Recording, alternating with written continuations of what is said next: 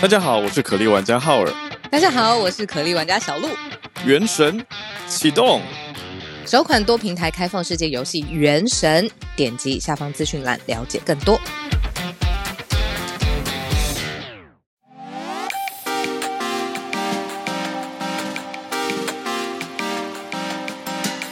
小鹿早安，大家早安。好，早安，大家早安，欢迎大家来到今天的全球串联早安新闻。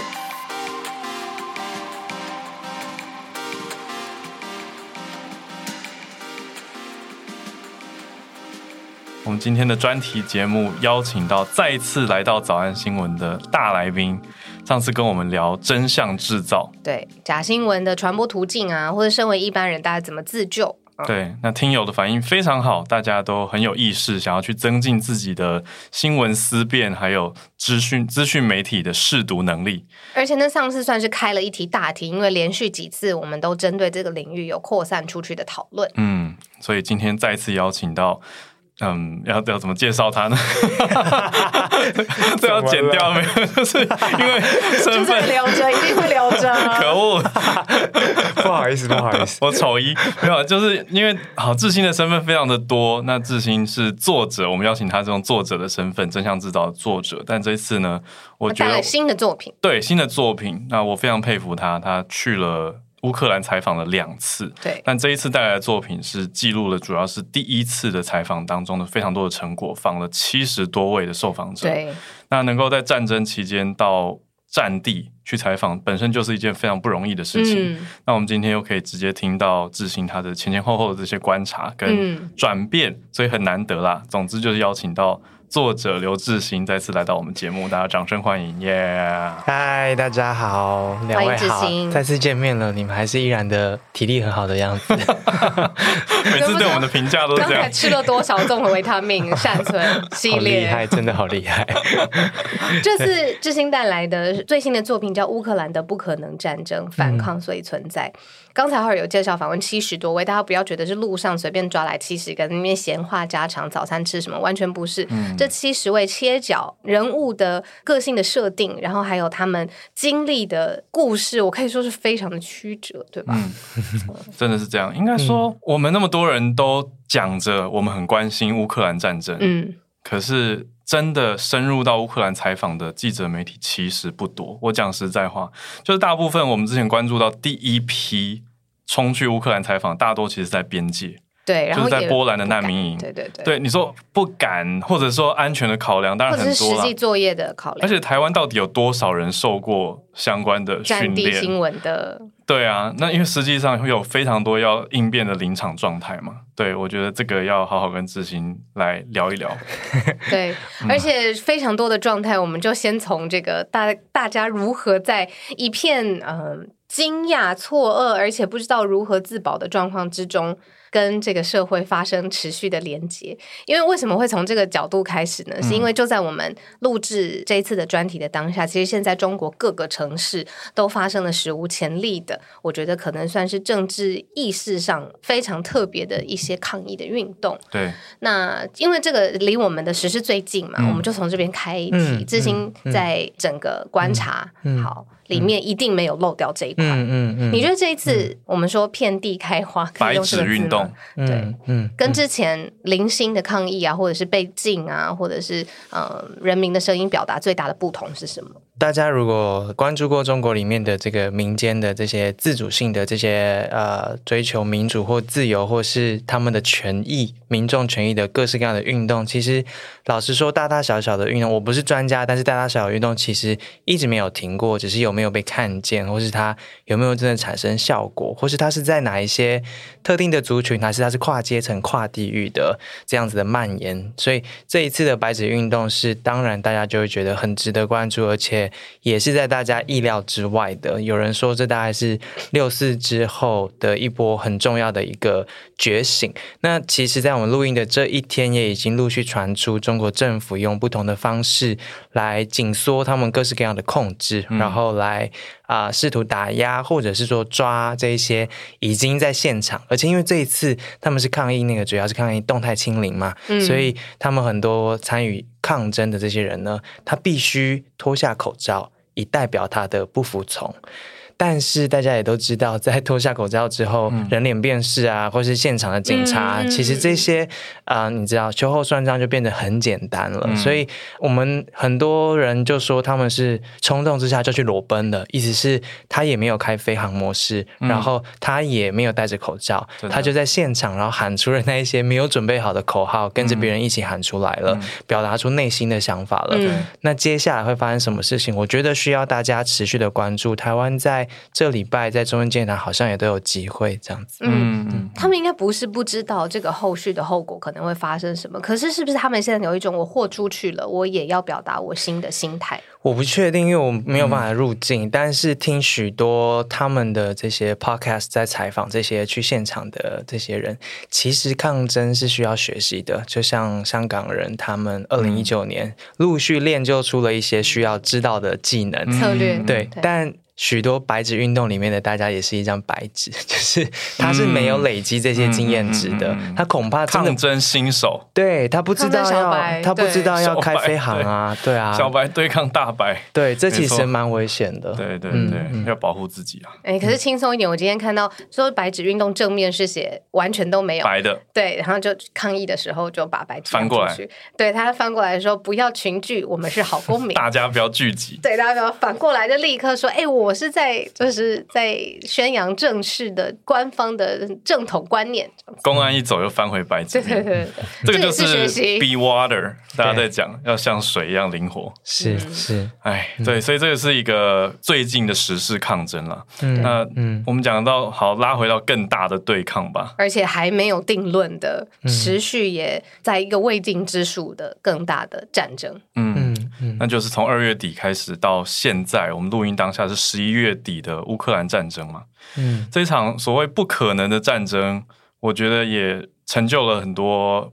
你们采访不可能的采访，嗯，说的太好了，嗯、对，就是因为这个条件、历史条件或地理的条件很极端，人物的故事也很极端，嗯，所以能够把它集结成这一本，我觉得名字取得太好了，嗯，可是很想听听作者本身为什么这样子取，为什么不可能？嗯、对，呃，书名主要是我们的总编辑雪李雪莉雪莉姐她的想法，就是她觉得世人没有料到一场这么大规模的这样子的入侵，然后大家也没有料到竟然。乌克兰可以守住，然后大家一直守到现在，下一个冬天又要来了，他们竟然还守得住，这一些都是他认定的这一些不可能，但是它已经发生了。那这一场不可能战争会产生多大的影响？其实书里面很不小心又是一个十七万字，然后从二月二十四一直记记记记到出刊，所以是连续没有中断的，不断的透过现场或是远端的采访，各式各样的人。包括在做儿童救援的人，嗯、或是被关过的人，嗯、或是直接跟俄军对抗的人，或是留下来的人等等的。我们其实要做到一件事情很简单，就是希望让我们的读者，华语的这些读者知道。当代战争的模样到底长怎样？我们至少我这个世代可能就是离战争相当相当的遥远了。是一个模糊的电影上才会出现的概念。我们真的是啊，嗯，嗯，但是当它真的发生的时候，尤其又是这个俄罗斯，它跟中国一样是擅长这种混合作战 （hybrid warfare），意思从经济、文化、媒体、网络。资讯等等各层面的同时开战，哦、这样子的集权国家对一个民主国家入侵的时候，嗯、它实质上长怎样？然后里面的人会遇到什么样子的挑战？嗯、然后他们做了什么样子的选择？这大概就是整本书试图记录下来的。这样子，每一个人他实质上面对的选择，跟他可以做哪些事情？这样子，嗯。嗯嗯不过，刚刚志兴有讲到一句话，我非常的有感，嗯、感同身受的是说，抗议这件事情本身需要学习，对，但没有人希望在战争的当下我才学，对，啊、对吧？但对于乌克兰来说，嗯、你说他的确之前没有这种对抗威权大国的这种作战的经验，可是你长期观察，而且也进入两次，你觉得在那么拉长的时间轴当中，他们有没有越来越知道自己该怎么做？二零一四年，俄罗斯并吞克里米亚。的那一刻，其实战争就已经开始了。所以，对乌克兰人来说，他不是没有经验，但是没有人想得到，在这个二战过后一个新的国际秩序的情况之下，还有一个这么全全面性的大规模的这样的入侵，他们可能有料到的是，他是否又在东边又割据了一个一个地方啊，嗯、或是等等的，嗯嗯、他不会料到他连基辅都试图要拿下，都要包围，然后要把整个乌克兰拿下来，嗯、这个是没有料到的。但除此之外，乌克兰真的这八年来一直在练习，就是、呃，其实二零一四年克里米亚被并吞的时候，那时候的乌克兰他能够作战的军队只有六千人。整个四千四百万人国家，这个这么大的一个国家，他真的随时准备好可以上场的这个军队，Combat ready。对，六千人，为什么？因为他们二零一四年广场革命之后才发现，哇，原来政府里面藏着这么多俄罗斯的人。连国防部里面也都是俄罗斯的人，那是卧底吗？呃，就是他指派的啊，就是他渗透进去了，oh, 然后他可能就是他的他的间谍，或是他内心心向俄罗斯这样子的亲俄派。嗯，所以整个国家从二零一四年有一个长达几个礼拜的一个广场革命，然后在那之后，他们才真正理解到，哇。我们国家是一个长期被操弄的一个状况，我们是被抓住的那个那个玩偶，他不让我们有自己的意志，算了，那他也不让我们建立自己的军队，因为这样子我们就可以随时让他为所欲为，这样子，嗯、对，所以二零一四的那个抗争，就是今天跟一开始讲的这个白纸运动一样，嗯，那种你发觉到你必须挺身而出，然后。挡下某些事情，于是你才能够保护好自己生活，或是活到你要的样子。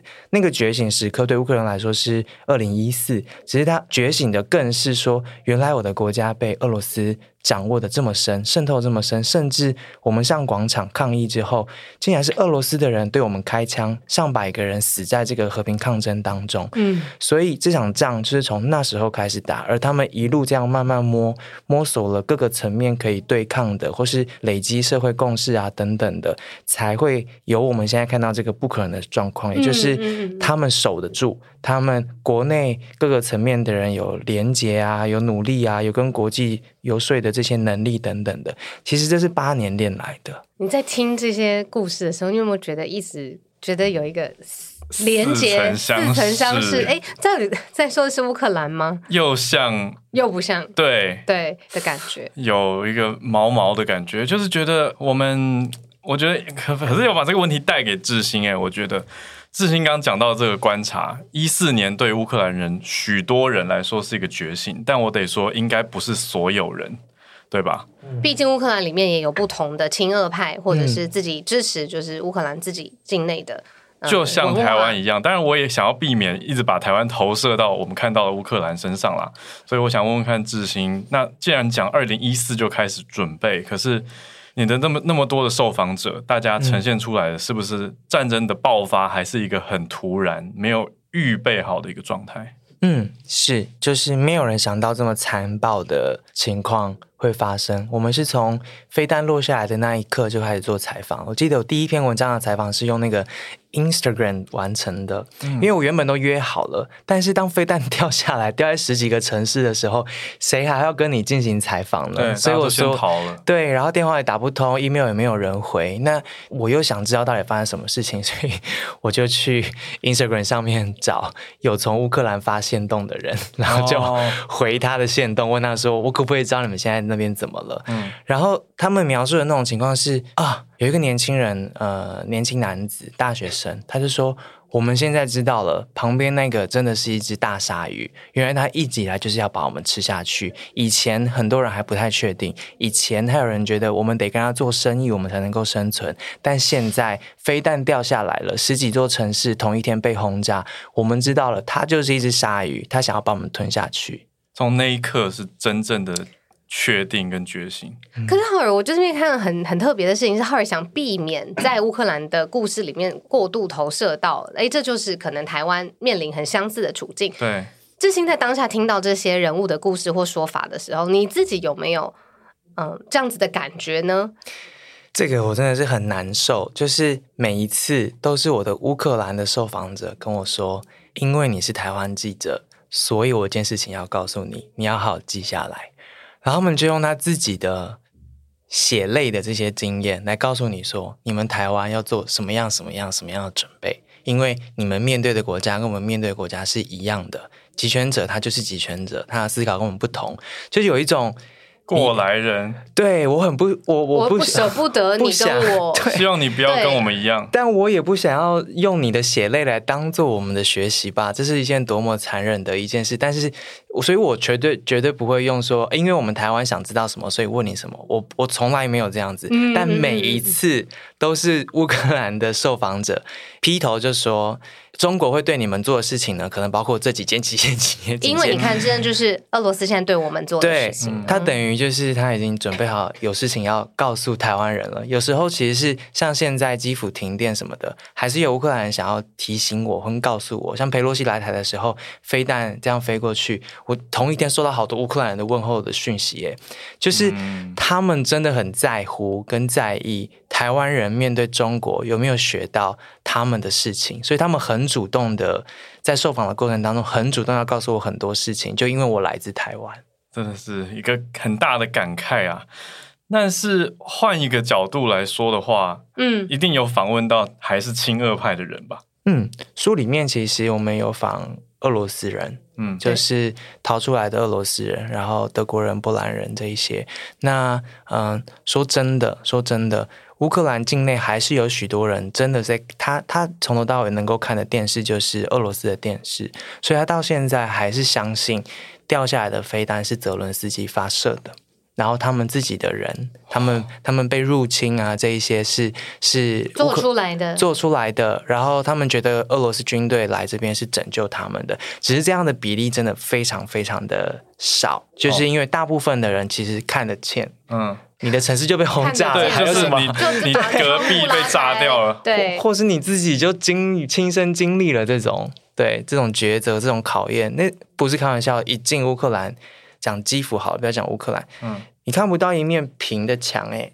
所有墙上面是弹孔，然后各种爆炸痕迹，然后高速公路上面都是坦克车的 痕迹啊，然后在某些村庄你看不到一片完整的屋顶，就是有些事情是不用多提醒的，就是你的国家血淋淋的，你的国家正在战争，然后是谁打的？所以大部分的人已经不会有什么亲恶不亲恶，就连因为大部分亲恶的区域这一次都是被打的最惨的区域，因为他们都在在东南边嘛，对，对，对，对，所以接壤的地方，这是最讽刺的是，讲。俄语的区域是最严重、受害最惨的。那还有哪一些境内的乌克兰人会真的相信说他是来解救这些说俄语的？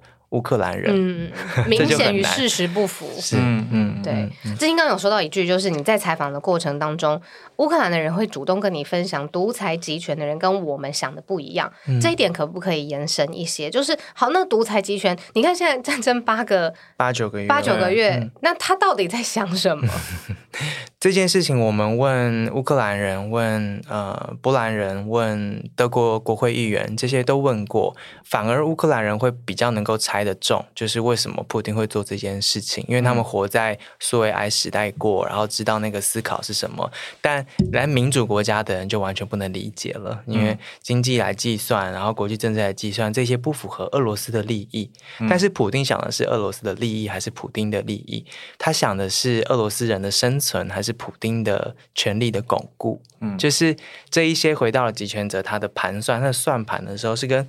一般人的那个 category 是完全不一样的，嗯、他要算的，他要守的，他要打的这些东西，跟一般人、跟一般民主国家是完全不同的。所以，像德国国会议员，他们就会摆明的说，这就是残酷的一刻。我们真的不知道集权者在想什么。我们以为长期以来跟俄罗斯做生意，跟他互动，采取一个跟他互动就可以把他拉回来的这样的策略，就是他们现在对中国做的策略嘛。错了，他们错了，而且因为石油太便宜了，德国经济太仰赖这些东西了，所以他们眼睛被遮起来了，他没有真的看见，普丁已经不是以前的普丁了。普京同一个人执政二十二年，他也一直在变。他们没有看到集权者自己的质变，他以为他在那边，他永远就在那边。但是你看不见里面的状况，就连里面的人也看不见里面的状况的时候，你怎么知道坐在那边那个集权者他现在想的跟五年前想的是一样？你对他的策略有没有跟着这些跟得上变化？我觉得这是全世界民主国家在跟这些集权国家打交道的时候必须非常小心的，因为在这些集权国家并没有一个公开的机制去制衡他的制衡他、监督他。对。对，所以就会有这些陷阱存在。陷阱讲的太好了，越听越怕。你还记不记得我们跟我们的好朋友在聊说，我们在那个饭店 lobby 在聊，集权者他想的并不是赢，他是想要达到他的目的，嗯，然后他输的少，就算这个人命是输的少，他也去做，就是反正损失比较少的，对他来讲就是赢，对，反正死的都是别人家的。很可怕。讲白话一点是这个样子。嗯，对啊。那我还另外还看到，就是说，呃，很多报道整个战争的时候，嗯，重心放在乌克兰嘛。当然，他们面临的很极端的场景。可是书里面有一些篇幅，特别是放在俄罗斯人的心境上面的转变。例如说，开始自己爆发了移民潮，然后在 Telegram 上面做串联，就是知识分子也开始大量的外流。他们的心在想什么？难道他们因为战争就背离自己的政府吗？嗯，对啊，很难想象，就是为什么会特别写俄罗斯人，这是一个很大胆的赌注，因为许多乌克兰的受访者。他知道我们这本书有收进俄罗斯人的声音的时候，他其实是很不高兴。对，他就是不想要这本书了，这样子。嗯、对，但我也可以理解，一个侵略者和有什么资格可以说话？说话对，嗯、那我们还是放进去了，因为就历史上面来说，这是一个很特别的处境。发起战争的国家发生了强大的一个移民潮，就是发起战争的国家自己的人民在逃难。嗯、这逃难就是在三月、四月的时候有一大波二三十万，但现在就是我们第二次。去的时候，九月、十月扩大那个俄罗斯的征兵的规模的时候，你又看到另外一波又逃出来了，这样子。对，那所以里面的人到底在想什么？他支持这个政策吗？他逃出来能逃去哪里？那他们这些人在想，他对自己的认同到底是什么？尤其是年轻人，普丁在位二十二年，等于是 他可能大半辈子都是被这个人的声音给养大的这样子。嗯、所以我们就访了很多这一些在欧欧洲各地街头，其实一直出现反战。声浪的这些俄罗斯人，他们描述的一些场景，真的是很超现实。其中最最我最印象深刻的是一对科学家的母子，这样，这个妈妈呢，她经历了。以前苏联的时代嘛，他看着苏联倒下，然后解体，然后走向民主化。曾经大家如果有印象的话，呃，俄罗斯有一阵子是因为发现石油，然后经济开放，整个好像欣欣向荣。对，嗯、这个妈妈就是在那时候一心读书，想说我的国家终于要走向民主、自由、开放了，我读书就可以带来好的成就，就可以为我的国家做事。嗯、他看着他的国家跟他自己一路一路这样往上、往上、往上。嗯、但是后来出现了普丁，后来普丁两任之后又。当了第三任，当他第三任就任之后呢，这个妈妈决定把他三个小孩送到其他国家去念书，因为他知道一切可能要走回去了。所以当这次战争重新爆发之后，这个妈妈已经是俄罗斯最高的一些、嗯、最高阶级的一些科学家。嗯，他说，那他们在吃午餐的时候听到这个消息，然后里面全部都是那些精英的科学家。他说，没有一个人说话。嗯，然后所有人就低着头，然后先是有人开始哭。后来集体开始哭，我就问他说：“你哭的时候在想什么？”嗯，他说：“我就想起我小时候那种我们熬过来的那个时候，那些时候又要回来了。当这场战争一旦开始之后，俄罗斯就会开始走回头路，嗯，而我们也准备受苦了。他就会觉得我曾经为这个国家奉献的一切到底是为了什么？什么对，所以他就是一个集体的精神崩溃。”他说：“就是那个心理医生的诊所前面大排长龙，嗯嗯，然后许多俄罗斯人陷入焦躁，买不到忧郁的药啊等等的，所以里面其实那个精神状况非常的可怕。然后所以能逃的就赶快逃出来了，这样子。我们的听友其实有跟我们回报，有一些听友是很早就有规划，也是属于高知识分子，是在能源业工作的。对，那是台湾人嫁过去嘛？对对对对对对，那就跟我们说，大概五月的时候已经逃出来。嗯，那后来回头看，觉得自己很幸运。”而且他们一家人必须要分头，可能没办法爸妈带孩子一起，那是分头逃到我们就不讲哪一个地方了。总之是有有顺利的离开。那我就问他们的心情，他们是说很失望，可是好像也不敢再多讲什么，就很怕会惹祸上身的那种感觉，就是会感觉有一个。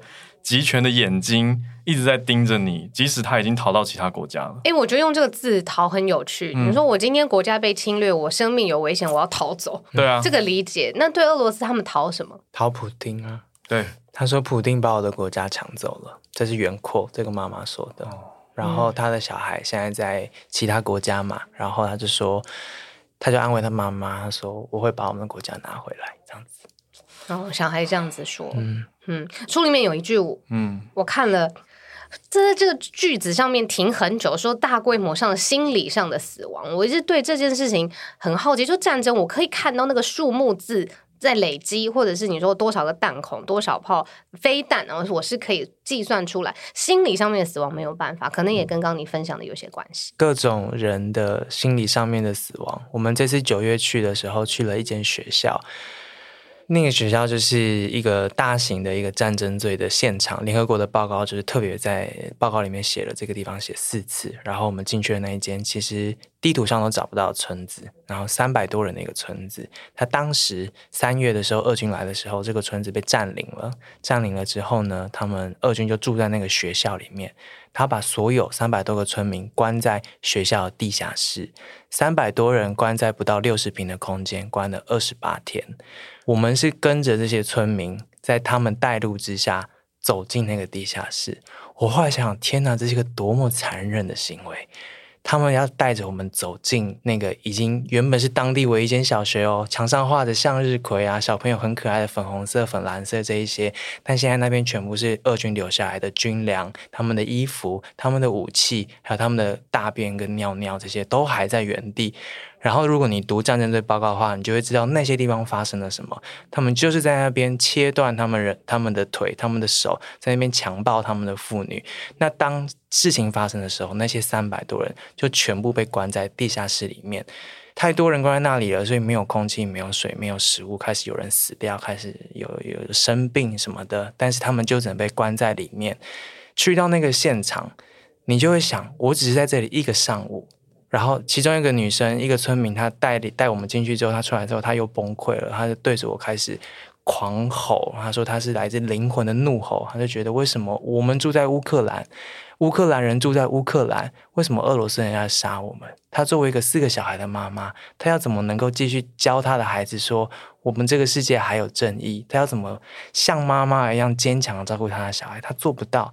他这样对我吼，然后他哭，那个崩溃四分多钟，我就想说，我只是还在一个一陌生人，对他来说其实对，对我就在这里，我就度过了几个小时，然后我跟着你一起哭了这四分钟，我都已经觉得这么的崩溃了。你们在，你们还要继续活在这个村子里面，从三月到现在，他们还是得在那个发生这些事情的村子里面，亲手的重建这些几乎百分之八十都被炸烂的这些房舍，然后还被埋地雷啊，然后在那些他们的房子也是俄军住过的地方啊。那个不只是心理死亡诶，他要怎么样说服自己每天醒来然后活着，而且这个国家还持续发生战争，这个就是战争的真正的面目。就是说，很多人会问说，乌克兰人为什么还可以撑得下去？嗯，你进到那边之后，你其实不会问这个问题了。你你知道活下去这件事情本身就是一个战斗，我就是要活下去给你看。这是我的人生，我要拿回来。我能够做的，每一个人能够做的，就是好好努力的活下去，可以撑到我能够撑到的最后一秒。整个国家现在就是这样。那他们看见了这八年多来第一次有机会，他们可以打赢。意思是说，大家看到很多那个战场上面的好消息嘛，就是他们只要拿到西方的武器，其实他们是有机会打赢的。对、嗯，所以那个士气是这样来的，就是我活着就是战斗，而且我现在看到了，在八年之后，我们现在看到机会，我们是有机会打赢的。更何况我们现在懂了一件事情了：面对集权者的入侵，你不打赢，你就没有和平。嗯，他是不可能给你和平的。这件事情花了八年，他们现在全部都知道了。那你还有别的选择吗？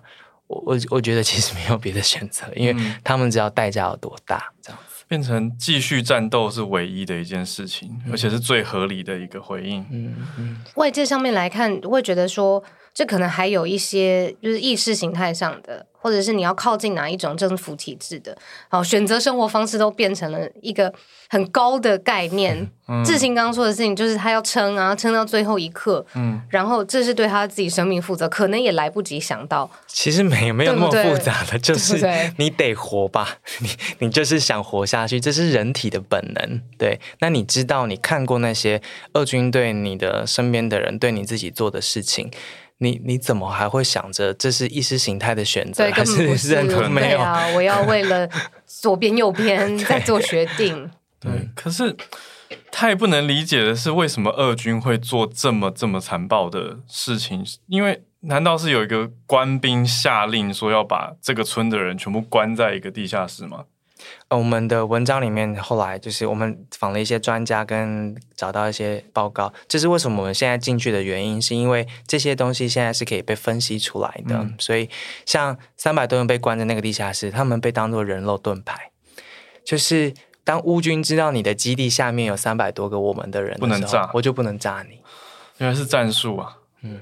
好残酷，对，而且我刚刚听到那个两面，就是大家去看，就是俄罗斯对于乌克兰做的事情的时候，因为我们的隔隔很远嘛，不像你可以实际的接触到，嗯、我们能够从军事侵略啊，然后两方的人力军力来比一比啊，这个战略是怎么样？可是另外一个是他都已经拿下了，像刚才你举的那个村庄，但是他对里面的人个人做的事情，难怪他一直用战争罪这件事情去，他已经拿下了那个地方了，但是他还要对里面的村民残暴的这些事。就这是我们平常也很少讨论吧，嗯，不可能想象，就是他太超乎常人会做的事情，你会觉得怎么会有这种事情？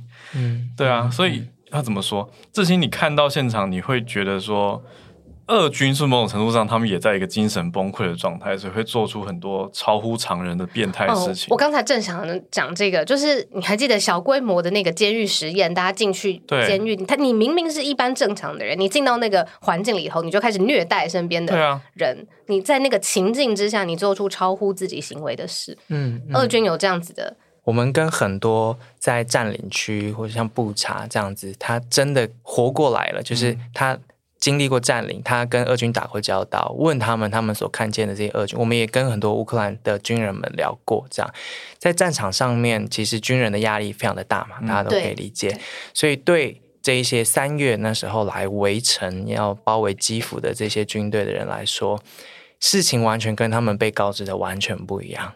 他们是真的觉得，他们开进基辅之后，三天顺利就会拿下。他们甚至带着准备好做战胜游行的那些漂漂亮亮的制服跟道具，开着坦克，然后准备要来游行。因为他们想着三天之后，我们就要在基辅的大道上面游行了。但后来发生的事情，大家都知道了，就是。没有攻下来，而且守住了，而且人开始死了。那很多这一些，他我们被告知的这些俄军的军人，其实很年轻，没有经验。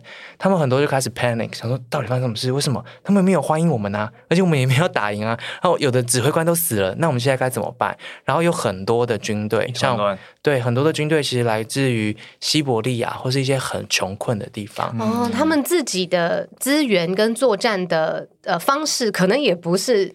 那么的让他们阔绰的，他们是觉得他们来这边是来劫富济贫的，来解放。对，他们觉得这些被骗的俄军你，你知道我们在那边看到很多被公开的，他们拦截到这些俄罗斯打电话回去的那些对话内容啊。他很多就是问他的太太说：“你要什么颜色的衣服？你要什么？你的鞋子是几号？”然后我们也去那边，我们也走进那些布查民宅，就是被占领过，然后完全原封不动的民宅，真的就是内衣裤、什么 iPad，所有的东西能偷的就偷，洗衣机都偷，烤箱都偷，球鞋都偷。他们他们没有办法理解为什么一般人的房子里面有自己的冲水马桶，为什么你们可以有 iPhone？他会，我还还有一段音档是二军。说他们有 iPhone，为什么我要我要对他们有任何的可怜？他们他们既然可以用 iPhone，他们一定跟美国偷偷做某一些事情。天哪，这是另外一个大家想不到的一层认知落差的扭曲。嗯，就是俄来自偏乡地区，我们这样讲好，或资源比较差的地区的俄军，反而开始羡慕起这些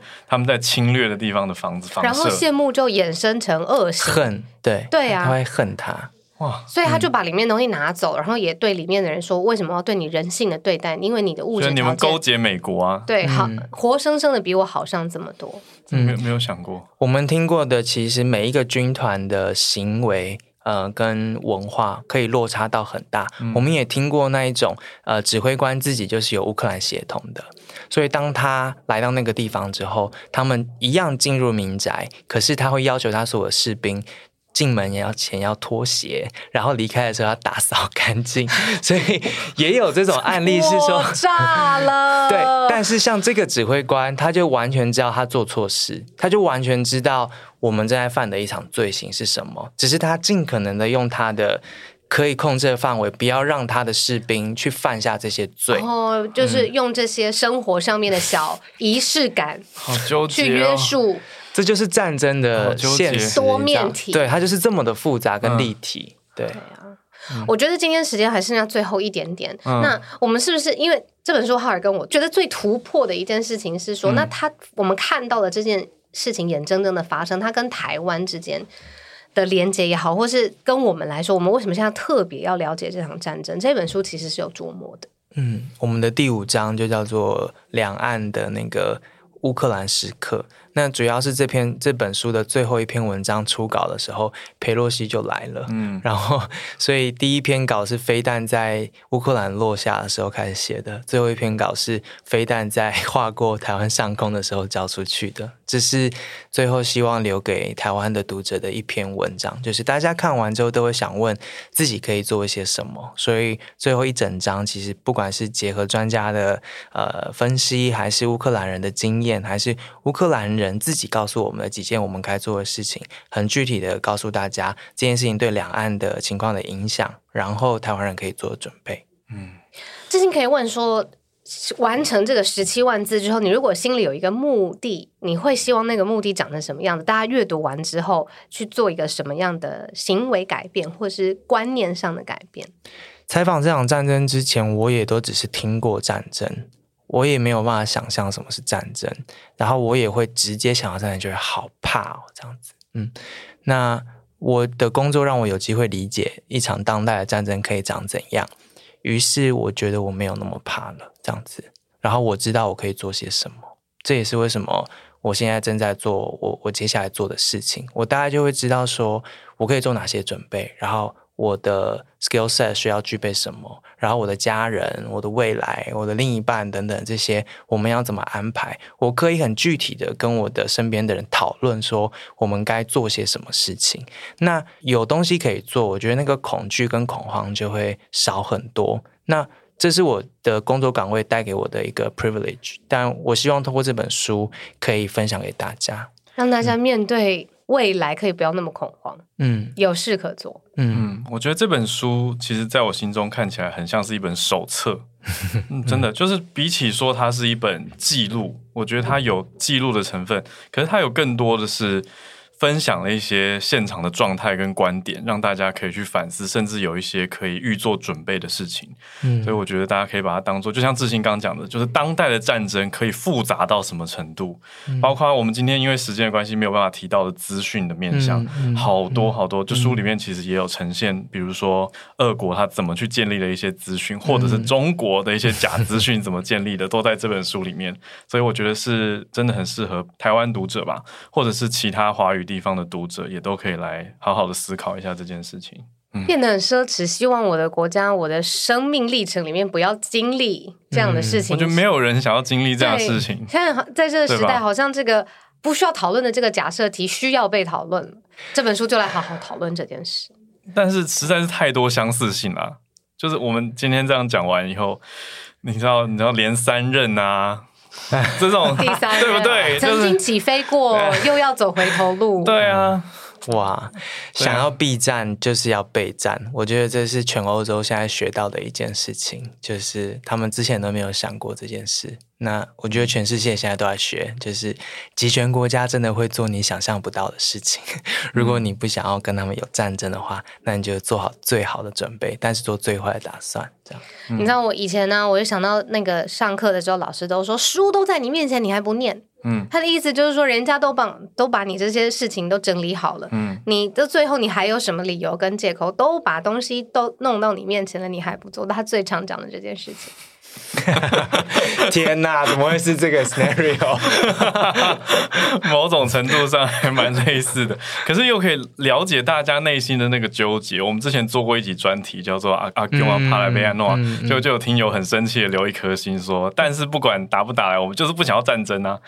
就是内心那个很真实、很直接的矛盾的，啊，就是跟我之之前的我嘛，就是讲到战争就很害怕这样子。我宁可不谈，因为这种事情很无力。但是志兴做的是这一本书，尤其乌克兰的不可能战争，反抗所以存在，做的是相反的事情。嗯，好怕也没用了。但我觉得是一本换一个角度，这是一本 empowering。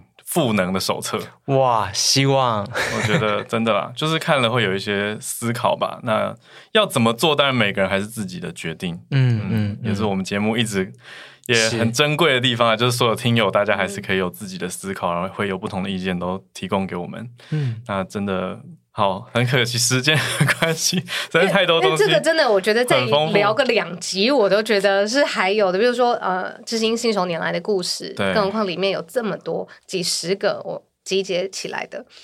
那知心现在呃还很开心的事情是，我觉得接下来你的职业生涯上面还会看到这种呃国际的角力，嗯，然后嗯、呃、大国之间的小人物的故事，真的很希望还可以常常有这样子的分析。